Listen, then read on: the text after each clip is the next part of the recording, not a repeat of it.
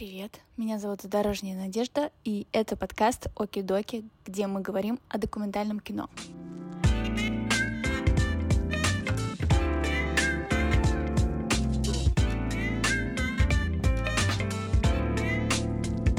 Понравился, я взял телефон, начал на телефон снимать. Даже если он тебе будет говорить, что не снимай меня, это не означает, что он не хочет. Не реализм нужен, а достоверность. Ребята, я не настоящий режиссер. Они сказали, успокойся. Я инженер-разработчик боевых частей ракет. Не буду всем говорить, что я тут ничего не понимаю. У нас была реклама Йота, где чувак торгует арбузами. Это настоящий продавец рынка. Ты учился в Бауманке, а потом в МШК попал. Как да. так вышло? Это очень странная история. Я поступил, я думал, что я увидел кафедру, она называлась «Высокоточные летательные аппараты».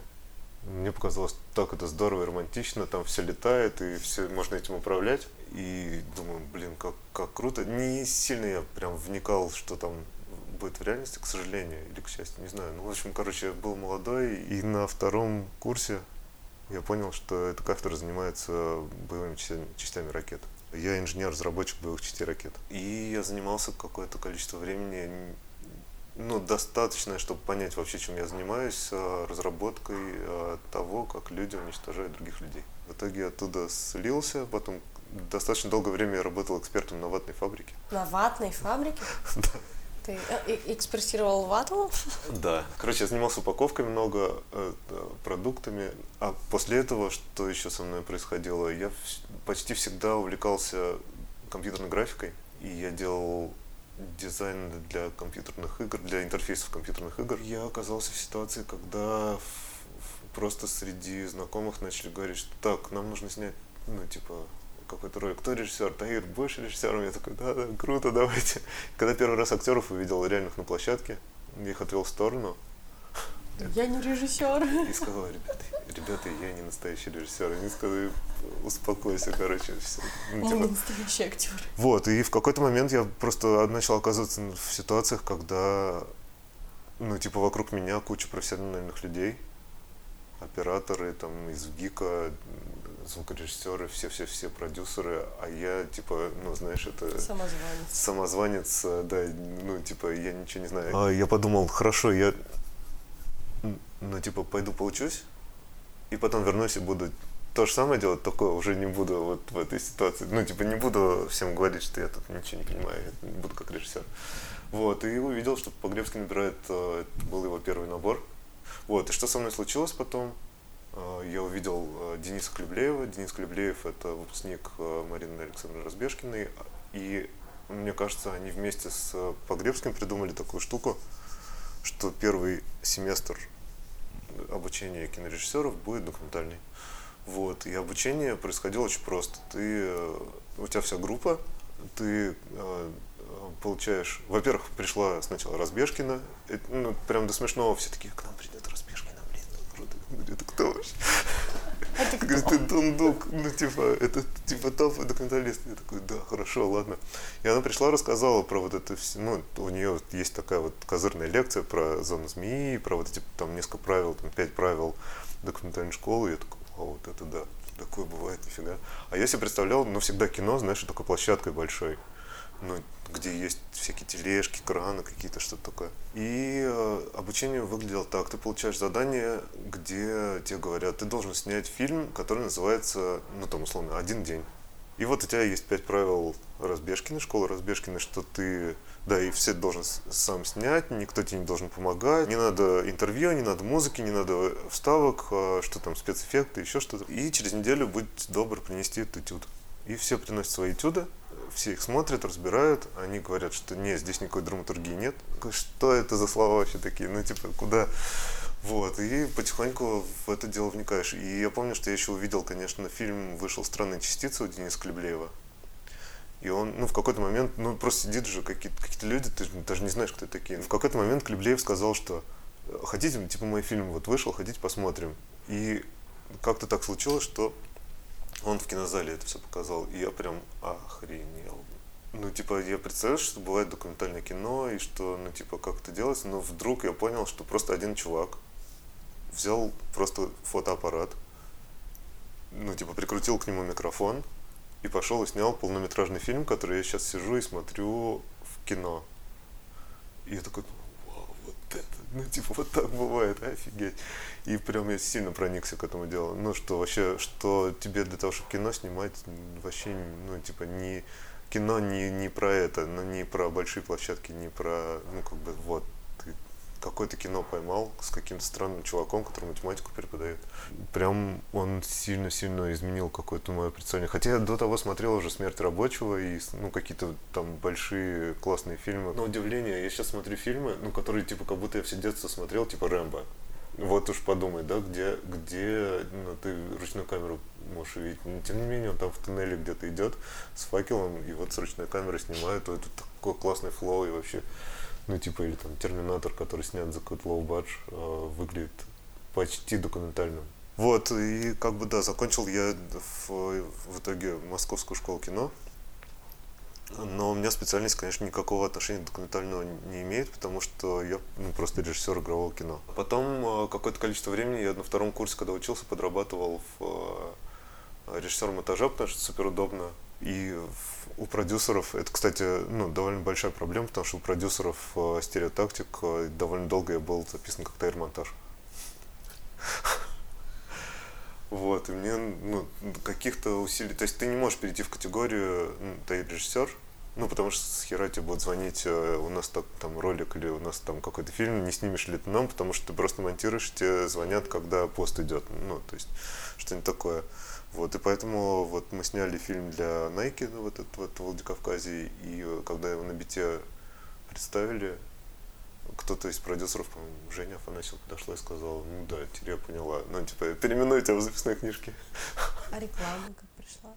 Даже, даже не помню, с чего это началось. Я, честно говоря, даже не, не помню, как я в рекламу ты залетел, чтобы снимать. Даже тебе не могу сказать, какой был первый ролик. Мне кажется, что мы даже, может быть, какой-то спек сняли свой. Да, даже, даже два своих спека.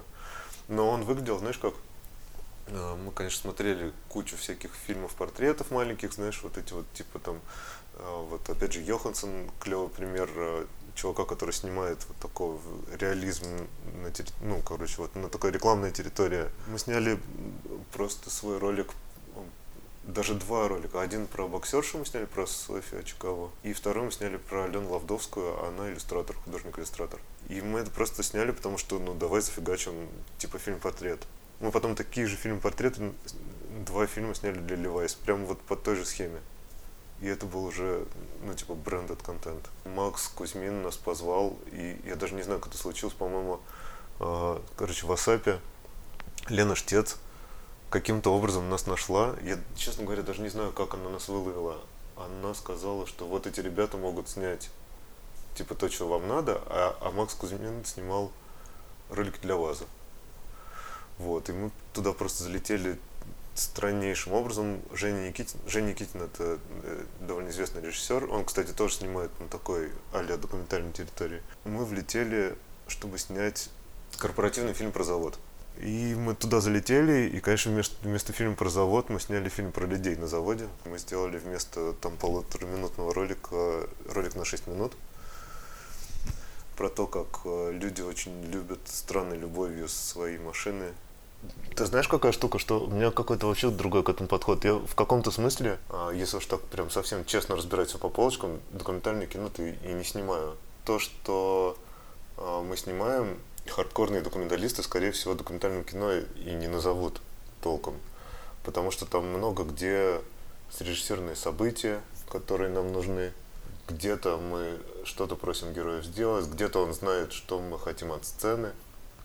Где-то, ну, то есть понятно, что мы не пишем диалоги и не говорим, что так, ребята, вы сейчас, э, ты говоришь эту реплику, эту реплику, но тем не менее по каким-то ощущениям, э, там, с чего мы хотим фильм начать, а, а как мы будем экспонировать героя, а как, ну то есть на самом деле мы к этим фильмам а, подходим в общем плюс-минус по всем тем же законам обычного игрового кино, на самом деле. Мне кажется, это проблема хардкорных документалистов, что они там считают э, ну, документальным кино. Я, я к тому, что если уж так разбирать, то скорее это какой-то гибридный жанр, то, что мне нравится делать. Это, это, наверное, настоящие герои, которые никогда актерами не были и которые вот сейчас пробуют.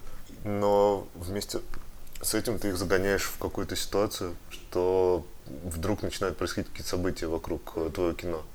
Ну вот в Владикавказе у нас так было, то, что у нас было последнее событие, знаешь, да, этот э, фильм про как девчонки спорят Да, с да, пацанами. Нет желания у вас играть, понимаете? Почему нет желания? Потому что вы женщина.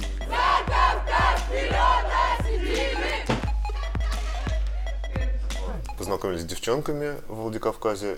У нас не было никакого ни сюжета, ничего. Мы приехали в Владикавказ. Вдруг выпал снег. Такого никогда не бывает в Владикавказе зимой. Ну, в смысле, нам дико повезло, что, знаешь, какой-то ультрамощный снегопад пошел. И мы сняли кадры, что девчонки выбегают на, на поле зимой, и эти кадры потом попали в фильм.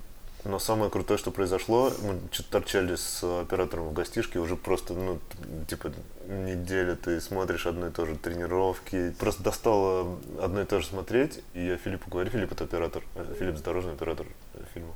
Я говорю, пойдем, там у них будет чемпионат еще, ну, какой-то местный очередной, там, очередные игры. Вот, и мы туда пришли, и просто я случайно сидел на лавочке, и рядом со мной сидела, ну, одна из наших героинь, и ее молодой человек, и они вдруг просто на ровном месте начали, ну, такой разговор был примерно такой, что типа, смотри, как вот, ну, типа, смотри, как они играют. Говорит, да что они играют? Короче, они просто на ровном месте спорить начали. Я такой, опа, и взял просто, ну, мне понравилось, я взял телефон, начал на телефон снимать. Оказалось потом позже, что они спорят на все, ну, типа, вот там, я первый в дверь выйду, я не знаю, ну, типа, там, а, я 10 раз зубы почищу. Ну, короче, ну, не знаю, ну, ты- там, я выбью все мишени в этом тире. И они сидели, что-то спорили, э, что, типа, кто круче играет, что они вообще умеют играть или нет. И мы вернулись в гостишку, я говорю, смотри, какой прикол. Ну, типа, просто они на ровном месте начали сгонять. И он такой, смотри, а я вообще никакого этому значения не придал. Ну, спорят и спорят, прикольно, прикольно. Он говорит, чувак, это же и есть весь фильм. Ну, в смысле, Типа вот они вначале спорят, в конце играют, остальное все мы, ну типа с остальным разберемся, вообще нет проблем. Этот, этот фильм создает события, он- оно про все сразу. В каждом есть какая-то гордость, и то, что это на футбол завязано, и то, что у этого матча сразу какие-то ставки, и эти ставки сразу заряжают, и вдруг появилось событие начальное и финальное. Это к тому, что вот, э, пожалуйста, остальное все эти события начало обслуживать. Один раз я снял а документально, потому что это происходило просто на моих глазах. А потом мы это сделали просто постановой. Но для них это постанова, это фигня полная, потому что они каждый день 25 раз это делают. И ты им говоришь, поспорьте, и они просто, ну, влетают начинают загонять. То есть ты им говоришь тему, ну, типа, вот, пожалуйста. Вот, и они забиваются, начинают, все в кадре начинает происходить, начинает как кино выглядеть. Вот, и при этом из крутого ты можешь камерой встать там, где тебе надо встать, а солнце у тебя там, где тебе надо, в локации, которая тебе нужна. Вот поди, э, скажи, документальное кино или нет. А, То есть ты, ты все равно думаешь, как бы это так сделать, чтобы это визуально было выигрышно, чем ты просто пробежался и все это снял. Ну, то есть раз уж ты находишься в этой ситуации сконструированной ре- реальности, то ее, наверное, классно сконструировать, чтобы она какие-то образы транслировала. Ну и, я не знаю, сейчас спойлер, наверное, будет, да? Там фильм начинается с хора, ну как бы первый кадр и последний, они вот, ну, вот в одну сторону и в другую снят. Я сейчас не буду спойлерить, почему, но это вот финальный кадр, он для меня просто ультра волшебный, там вот это вот. То что, то, что там происходит, он, я каждый раз на него смотрю и просто мурашки. Это все так же получилось точно. Мы сидели в Москве и ковырялись в носу, пис- написали уже сценарий, ну типа, что- какие события мы хотим. Вот, мы хотим, чтобы там ну, короче, были горы какие-то, чтобы там, понятно, что тренировки, бла-бла-бла. И Я уже даже не помню, кто-то вбросил, типа, о, давай мы начнем с хора. И такие, да, давай. И начали гуглить, и нашли, оказывается, филармония есть в Владикавказе. И мы туда просто позвонили на шару, такие, блин, мы хотим снять ваш хор, типа, у нас тут документальный фильм про футбол. Они говорят, чего? Ну, типа, что, куда? И хоп, через месяц ты э, сидишь в зале, это консерватория, люди собрались, вот этот вот хор собрался, знаешь, все оделись, и вот это вот пришла их э, концертмейстер, это спойлер, она тоже, знаешь, как, это, как, как из «Игры престолов» она выглядит, прям такая, они все нарядились, и они, ну, типа, стараются, все, чтобы классно было записано, думаешь, блин, ты просто сидел в офисе в Москве и написал «Хочу хор», М, какая-то крутая штука. Наверное, она сильно важнее, чем ну, вот все остальное, типа, проблемы, как бы это сделать. И люди довольно быстро подрываются ну, типа, собрать хор из 40 человек. Я уже даже не знаю, мне кажется, мы тогда еще были настолько, настолько мы не понимали, что мы делаем вообще в целом, что я не уверен, что мы им деньги заплатили за это. Я сейчас понимаю, что герои, которые у тебя снимаются в такого вида доки, ну, им классно платить хоть какие-то деньги. В коммерческом доке принято платить? Все на коммерческой территории находится очень просто. Люди тратят время, ты можешь им платить деньги. Это, это мне кажется, никак не связано с поведением людей. Ну, в смысле, они от этого не лучше, не хуже к тебе относятся, они просто тратят свое время. А у тебя коммерческий продукт в конце. И еще второй вопрос а, а, про права. Ну, то есть, э, когда ты находишься на коммерческой территории, ты не можешь просто взять и снять случайного человека. И это ну, в какой-то момент превращается в прям большую проблему. Она, она довольно просто, как выяснилось, решается. Когда, например, у тебя публичное событие, и у тебя 100 человек пришло смотреть на матч. Ну, например. И вопрос такой, что как тебе использовать, насколько ты крупные планы можешь э, использовать. Ну, короче, ты же не сможешь каждому подойти и сказать, что, ну, вот, там, типа, подпишите ваши документы, паспортные данные заполните. Вот, оказалось, оказалось, что на публичных мероприятиях только вообще можно снимать, если ты не скрыто это делаешь. То есть, если у тебя камера стоит и все видят, что ты снимаешь, то люди, которые не хотят сниматься, они в целом, и так, так происходит, они подходят и говорят, мне не надо снимать. Ты же снимаешь людей, которые хотят, ну, в каком-то смысле, чтобы их снимали. Человек, который не хочет сниматься в фильме, даже если он тебе скажет, что окей, снимай меня, а, то из этого ничего хорошего не получится, потому что он это транслирует, ну, так или иначе. Знаешь, как, а, ну, вот, ты же видишь, когда люди чего-то не хотят делать, ну, неважно, писать сценарий, там, ну, не знаю, делать иллюстрации, э, рисовать, петь. Вот они не хотят это делать, да, и у них и не получается от этого. Ну да, но я всегда здесь вспоминаю один из своих любимых документальных фильмов э, Иверса Звидриса «Документалист», где в самом начале автор приезжает в деревню к женщине, которая живет э, на окраине, там, на опушке леса, одна, в хижине в какой-то. И фильм начинается с того, что она его прогоняет, просто кидая в него тапочек. Иди отсюда, журналист проклятый, там что-то такое ему говорит, очень неприятное. А, потом она просит какого-то своего знакомого охотника или, не знаю, не охотника, но там появляется мужчина с ружьем, который представляет это ружье к автору фильма, к режиссеру, угрожает ему, что уезжай, вообще больше здесь не появляйся, тебе сказали, нет, значит, нет. Этот Иверса несчастный садится в машину такой и вроде бы улыбается, и ему как-то страшно и непонятно и странно, но он продолжает приезжать к этой Инте, и это фильм о том, как выстраиваются отношения между героем и автором в документальном кино, и что вот это нежелание героя, оно всегда соприкасается с большим желанием автора – если ты как автор чувствуешь в этом человеке своего героя, если ты чувствуешь, что там есть какая-то история, что ты хочешь ее рассказать, и что ты настолько в этом, не знаю, неистовый, ну вот прям тебе нужно, вот ты прям хочу, прям вот, вот огромными буквами хочу, то все получится. Но вот в документалисте ты прям ощущаешь, как этот автор стремится к этой женщине угу. и, и к чему все это приводит. Я, к своему стыду, не смотрел фильм. Да, это надо ну, сделать. Не, не особо известный, но это потрясающее кино. Я его прям всем рекомендую посмотреть, чтобы вот почувствовать эту это взаимодействие. Ну, вопрос такой, что, опять же, надо посмотреть фильм, и, и вопрос метода, который, которым он снят ты же можешь, э, ну, условно говоря, давай, давай прямо изнасиловать реальность, да? Ну, типа, сказать, мне надо снять. А можешь сделать так, чтобы эта реальность к тебе каким-то образом повернулась, правильно? И, скорее всего, вот эти все, все, о чем говорит э, Разбежкин, например, да, о том, о, о вот этом ну, типа, вот этой зоне, да, человека, в который ты должен входить, вот это все.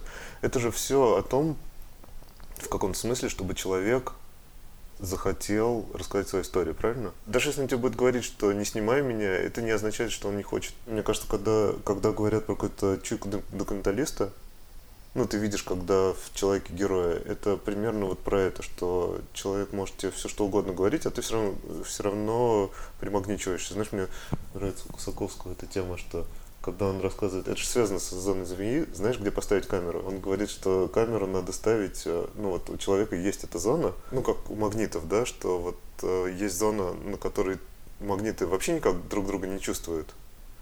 а, и, ну, вот ты их располагаешь в пространстве и пофигу. А есть, э, наоборот, зона, видимо, это и есть зона змеи, а, когда ты слишком близко их поднес, и они схлопываются. Есть зона, где ты, э, где вот это э, напряжение или что это взаимодействие начинает быть заметно. И, и магнит еще не поехал к другому, но уже его ощущает. И это место, где надо камеру поставить ну, типа, где камера должна располагаться, насколько близко и далеко. Блин, мне так это понравилось. Но зона змеи, наверное, психологическая штука, а здесь про какое-то физическое... Хотя, мне кажется, это все как так или иначе пересекается. Все пересекается, да.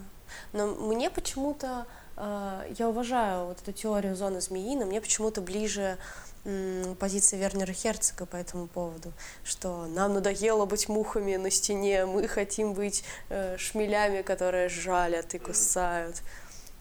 Он просто такой более дерзкий, берет то, что ему нужно, и уходит. Мне нравится эта позиция, что пришел и говоришь, ребята, я у вас сейчас буду снимать свой фильм. Ты приходишь, говоришь, смотрите, вот будет так, так, так и так, и так, и так. Наверное, что-то не рассказываешь не до конца чтобы всем было, не знаю, что интереснее. И все, и вокруг этого все начинает поворачиваться. Мне кажется, Херцог так, э, так и зондирует. Мне кажется, вообще, там, неважно, муха ты на стене или жалящий шмель, если ты э, любишь своего героя, если ты относишься к нему по-человечески, с уважением, э, то неважно, каким способом ты будешь с ним взаимодействовать. Если человек почувствует, что он находится в безопасности, что он может тебе как автору доверять, mm-hmm все. Ну, ты знаешь, я, я видел классные штуки, как, которые просто построены на том, что ты не любишь героя, ты его наоборот, ну, это все равно категория любви, что ты наоборот дико негативно относишься. Или как-то, ну, главное, нейтрально. Ну, в смысле, главное, что никак. Угу. Никак это, да, это отвратительно. То есть, э, в целом, вот уж интересный э, разговор. Я не считаю, что э, ну, типа интервью Дудя это прям документальное кино, но самые лучшие серии которые я у него видел, они связаны с тем, что он как раз это преодолевает э, свою, ну, либо, либо большую вовлеченность, либо наоборот какую-то, э, где он к человеку сразу как-то относится. Mm-hmm. И там эти отношения как-то трансформируются в процессе. Вот ты не выбираешь э, героев, а тебе надо как-то что-то про них снимать, и ну, тут как будто бы все сильно сложно и сильно просто одновременно. Это большой вопрос, который я, когда, когда только начинал делать подкаст, у меня был в списке вопросов, ну, типа, любого человека можно ли снять? Вообще любого ли человека можно ли снять? У тебя есть ответ на такой вопрос? Я уверена, что каждый вообще человек э, может стать героем э, документального, да и не только, фильма. Просто вопрос в том, как найти матч между героем и автором. То есть у меня, например, есть такие истории и случаи, когда мне отказывали угу. э, сниматься. А потом я узнаю, что этот человек снялся там в другом документальном проекте. Mm. И, сначала... получил травма- травматичный опыт от этого? А, нет, я думаю, что нет. Здесь два момента.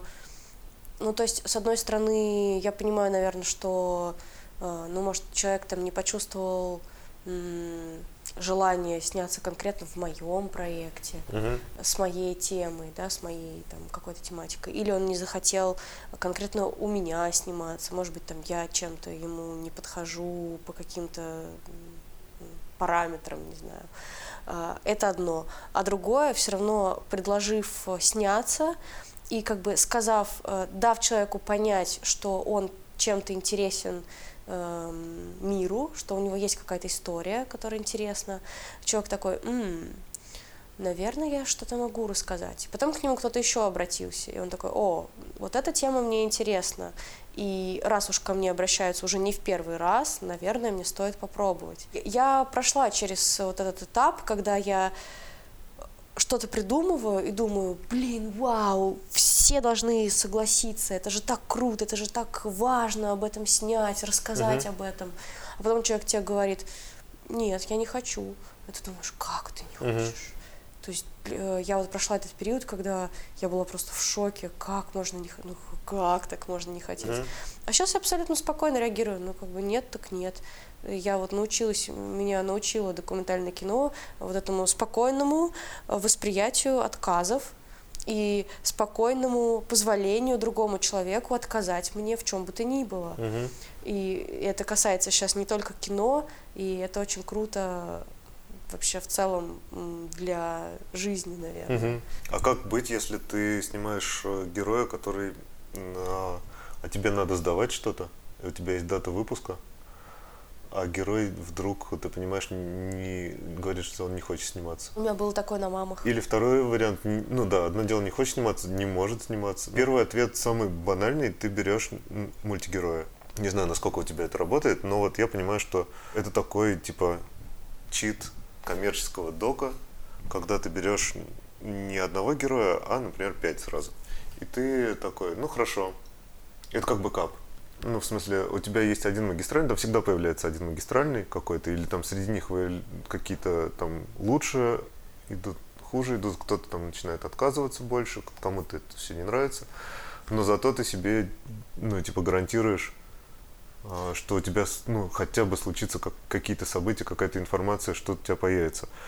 Вот, и в этом смысле мы просто с этим первый раз столкнулись в Владикавказе, а мы же делали альманах, и с нами в соседней комнате сидел э, Слава Смирнягин и Саша Кулак э, на монтаже. Вот, а у них был один герой, они рассказывали историю, как э, вообще, ну, давай, стрёмно, да, ввести одного героя, с которым, например, не сложится событие, или с который может передумать, ну, то есть вообще все твои ощущения.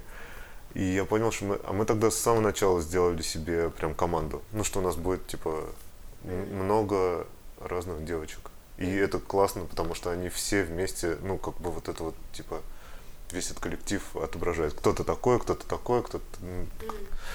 Вот, и я подумал, блин, как прикольно, что у нас есть все эти опции, монтажные в основном. Вот прям был парень, который не хотел сниматься. Он был настоящий парень э, нашей героини, и ну как прям по нему было видно, что а как я буду выглядеть в кадре, а почему, ну я не могу девчонкам такое сказать. Хотя ты в жизни такое делаешь, ну это же прям было, да, а вот на камеру, ну нет. Вот. И в какой-то момент там, ну, короче, Пух, одна из этих девчонок, говорит, да, давайте возьмем Сланчик. Сланчик там, типа, классный парень. Э, И он говорит, ну, давайте, рассказывайте, что у вас за фильм. Вот, и так это круто. Ну, в смысле, прям от него такая энергия прям шла, знаешь, что, типа, что... Так, сейчас я вам покажу, как... Ну, короче, и он настолько круто в эти все роли вписался, и вообще настолько все круто сыграл. Э, Ты, наверное, не знаешь его судьбу, короче. Его Руслан Братов взял в э, «Экспресс». Руслан Братов его видел у нас в фильме и дал ему, ну, не главную роль, но дал ему заметную роль в своем фильме, и он просто, ну, типа, сыграл в обычном игровом кино заметную роль. И он там все эти вещи транслирует тоже. Ну, в смысле, я прям смотрю на него. Это прям сейчас тенденция, мне кажется, в игровом кино брать вот таких Ну, непрофессиональных они в типаж актеров. попадают, потому что очень простая штука. Я снимаю, ну, достаточно рекламы, чтобы вообще с этим всем пересекаться и понимать. Вот э, сидит девушка и обрезает цветы. Или там чистит с них э, листья. В этом, в этом движении столько автоматизма есть какого-то, который приобретен, что ты когда зовешь актера, и по актерам это часто видно, и это очень фейково все выглядит. Ну, знаешь, это же такое, ну, ну что там, а, не знаю, постоять арбузами поторговать, да? Что такого, но здесь э, в этом есть. И все равно вот у нас была реклама Йота, где чувак торгует арбузами. И он, это настоящий продавец рынка. Ну, потому что мы настояли, что настоящий, надо найти настоящего продавца. Но у него в пластике столько каких-то этих мелких э, нюансов, знаешь, этих подробностей, как, ну, как ты плюешь на руку, когда ты пакетик берешь, как ты... э, ну, и ты просто говоришь, например, э, чуваку, причем ты очень простые вещи для них говоришь, ты не придумаешь какие-то задачи, там, сейчас ты так встаешь, так улыбаешься. Например, ты ему говоришь, что смотри, у тебя все арбузы гнилые, тебе надо втюхать их. И все, он моментально включается, потому что он с какой-то, видимо, с какой-то ситуацией, ну, типа, сталкивался, да, что ему надо там что-то было продавать. Такие вещи на уровне задач, а это фактически обычные игровые задачи, да, которые э, людей просишь делать, они их выполняют как настоящие актеры, никаких проблем с этим вообще Ну, то, что у них был такой опыт реальный, они знают, как себя вести. И этот опыт, э, главное, что если он тебе попадает в твои вот э, вещи, которые тебе нужно снять, актер лучше не сделает. Вот, и поэтому в рекламе Йоты там прям очень много. Там чуваки, которые долбят э, дорогу, ну там все, все э, люди не актеры совсем. Вот, и это прям дико, дико клево, что он куда-то там сходил, значит, там всего у тебя 10 секунд есть на всю зарисовку, да, и вот они постучали по арбузу, говорят, что не то, и он откуда-то выловил какой-то другой, ну, типа сказал, сейчас я вам дам арбуз, все в 10 секунд происходит, да, и он там какой-то пакетик взял, еще что-то, и втюхал им другой арбуз, и, ну, короче, в, вдруг какой-то реализм в это все проникает. Приходят актеры, ты их просишь делать какие-то задачи, и вот они начинают изображать. В рекламе же очень важна убедительность. Это сейчас какая-то современная штука, когда все хотят органики. Да. А, мне кажется, до какого-то момента этого не было, а сейчас это стало появляться. Ну, просто все устали. Вот как э, ты же говоришь, ты слушал выпуск с э, Олой и с Таней. Угу. Все устали от этих белых выглаженных Ол. рубашек, от вот этих идеальных картинок. Ну, никто уже в это не верит. Ну, видишь, тут есть какая-то грань, потому что есть обратная сторона этого всего, когда это становится слишком реалистично, то там что-то тоже пропадает. Когда ты сделал гиперреализм какой-то, то пропадает то ли какая-то часть истории, то ли что-то. В общем, все равно какой-то баланс нужен между, между тем, что ты вот какой-то немножко сюрреализма у тебя есть при этом при всем. Ну, в рекламе я имею в виду. Ну, то есть, э, если ты рекламу начинаешь разбирать прям совсем, ну, то есть, что сейчас произошло в кадре, условно говоря, если, я не знаю, знаешь Йоханссон, есть э, такие два брата. Mm-hmm. И сам, самый, один из самых известных роликов называется Винтерсага. Это про такой, такой скандинавская зимняя сказка. Mm-hmm. Вот. И, и там все это так снято, как будто бы ну вот прям вот, вот, вот прям вот реализм, реализм, это прям реальная жизнь, реальная жизнь. Ты начинаешь по кадрам их стопорить все, и, и просто что женщина в поле, в свитере зимой вот так вот гладит по, по травинкам. Мне нравится твое лицо. Но, но нет, это выглядит в кадре, правда, э, реалистично. До момента, пока ты не начинаешь это разбирать. Наверное, не реализм нужен, а достоверность. Это какие-то разные вещи. Ну, то есть достоверность не равна ну, да, реализму. Ну, смотря какая женщина. Если для этой женщины это характерно, если всего. ты чувствуешь, что как бы она реально могла бы угу. надеть этот свитер, выйти в поле и прям вот с кайфом по этим травинкам проводить, там как-нибудь их... Мне почему-то эти вот колосья э, сразу представляешь, как ты их так, не знаю, рвать, чтобы тут что-то там осыпалось, и все это вот для этой ну, женщины. А другая, а другая женщина может прийти, да, и ничего не случится. Но, но это вот э, ты можешь попросить каких-то нереальных вещей э, от, от человека, да. Ну, самый, самый дурацкий почему-то приходит э, пример, это когда а, когда этот, который восемь с половиной снял, как, как э, зовут чувака? Филини. Да. Ему нужно было, чтобы актер просто прошел и сел. Вот, и он там пробовал разных актеров, а потом просто позвал Марчелло настроение и сказал, просто никаких задач ему не давал, ничего, сказал, просто пройди и встань у окна. Он прошел, встал у окна, это было как надо.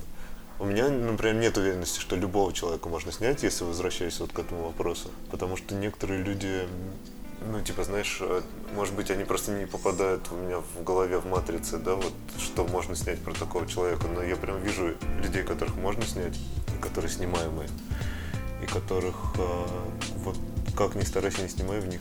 Чего-то такого нет, что, что в камере бы давало, создавало бы образ.